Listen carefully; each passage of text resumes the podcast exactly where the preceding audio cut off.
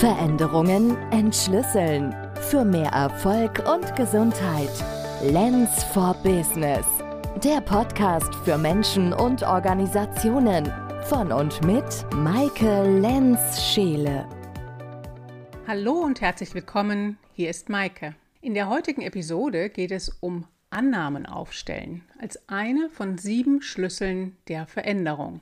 Annahmen, die die Kommunikation qualitativ aufwerten und die kooperative Zusammenarbeit fördern. Und ich spreche über geschickte Fragen, die provozieren, in die Zukunft beamen oder helfen, die Perspektive zu wechseln und uns einer Lösung auf jeden Fall ein Stück näher bringen. Und in dem Schlüsselmoment berichte ich von meiner Fehlannahme, dass es so wichtig sei, das Warum zu ergründen und zu verstehen. New Work und agile Arbeitsmethoden fordern viel von Mitarbeitenden. Oft werden da Kompetenzen erfordert und vorausgesetzt, die gar nicht bewusst angesprochen werden, geschweige denn in einer Stellenausschreibung stehen.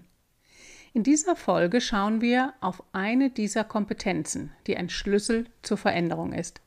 Wenn diese Kernkompetenz entwickelt ist und bewusst kommuniziert wird, dann läuft die Zusammenarbeit störungsfreier und die Prozesse flutschen. Die besagte Kompetenz heißt Annahmen aufstellen.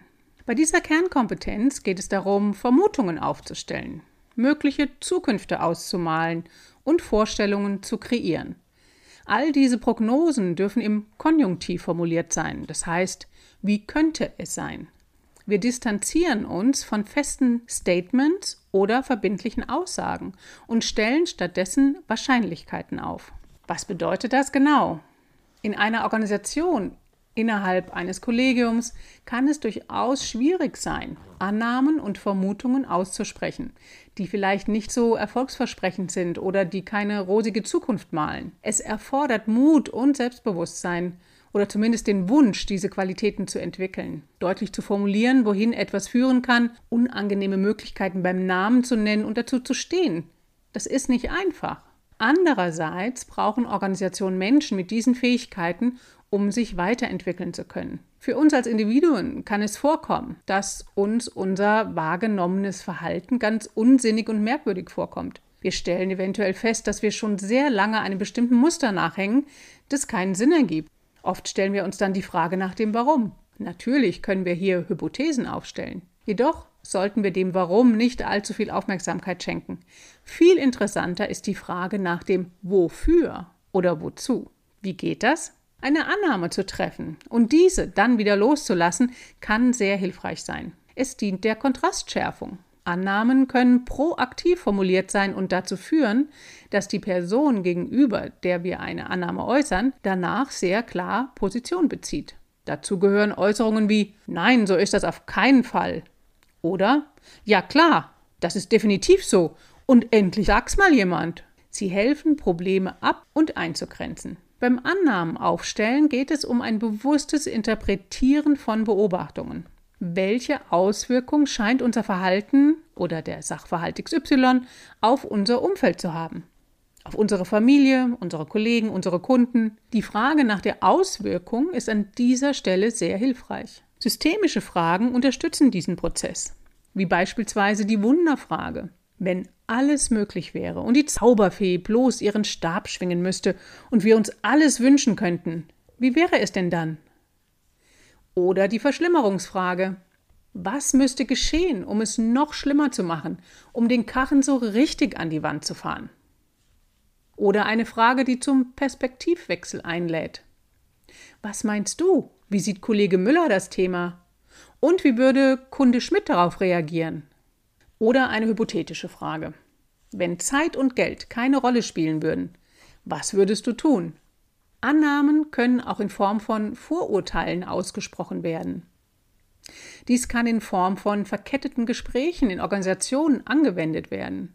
Diese sind eine wertvolle Analyse- und Gestaltungstechnik, um Chancen und Risiken eines Vorhabens realistisch einschätzen zu können und bereiten den Boden für problemlösende Veränderungen.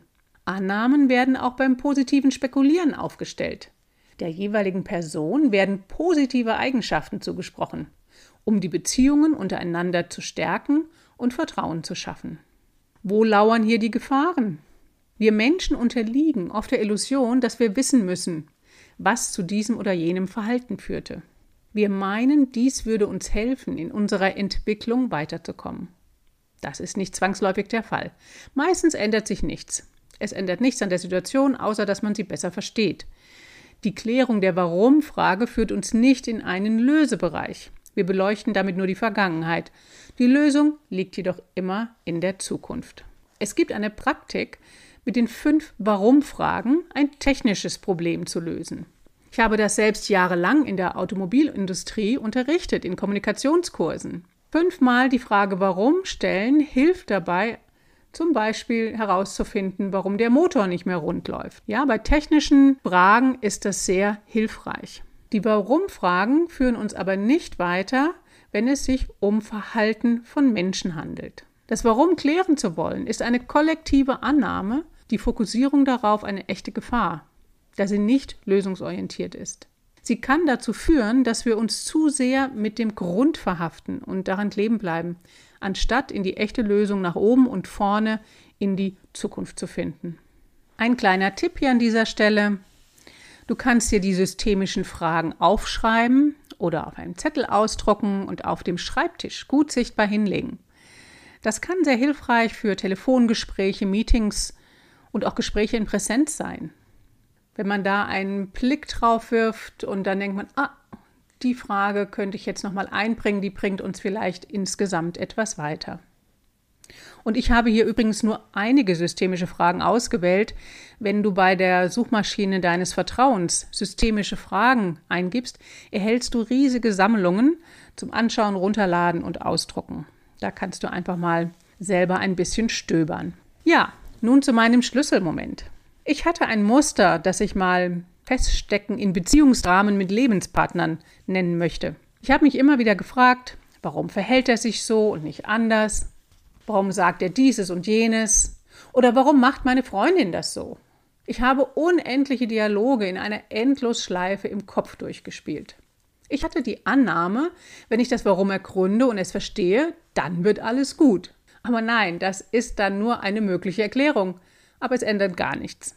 Erst als ich meine Perspektive von warum zu wofür geändert habe, konnte ich diese zermürbenden Gedanken im Kopf loslassen, diesen Mindfuck zur Ruhe kommen lassen. Ich habe andere Erwartungen entwickelt und deutlich weniger. Und ich habe nach anderen Partnern geschaut, mit denen ich anders kommunizieren konnte. Also, es funktioniert im Privatleben und im Berufsleben. In diesem Sinne, Lade Veränderung ein, indem du Annahmen aufstellst und systemische Fragen in deine Gespräche integrierst. Für mehr Gesundheit und Erfolg. Veränderungen entschlüsseln. Für mehr Erfolg und Gesundheit. Lens for Business. Der Podcast für Menschen und Organisationen. Von und mit Maike Lenz-Scheele.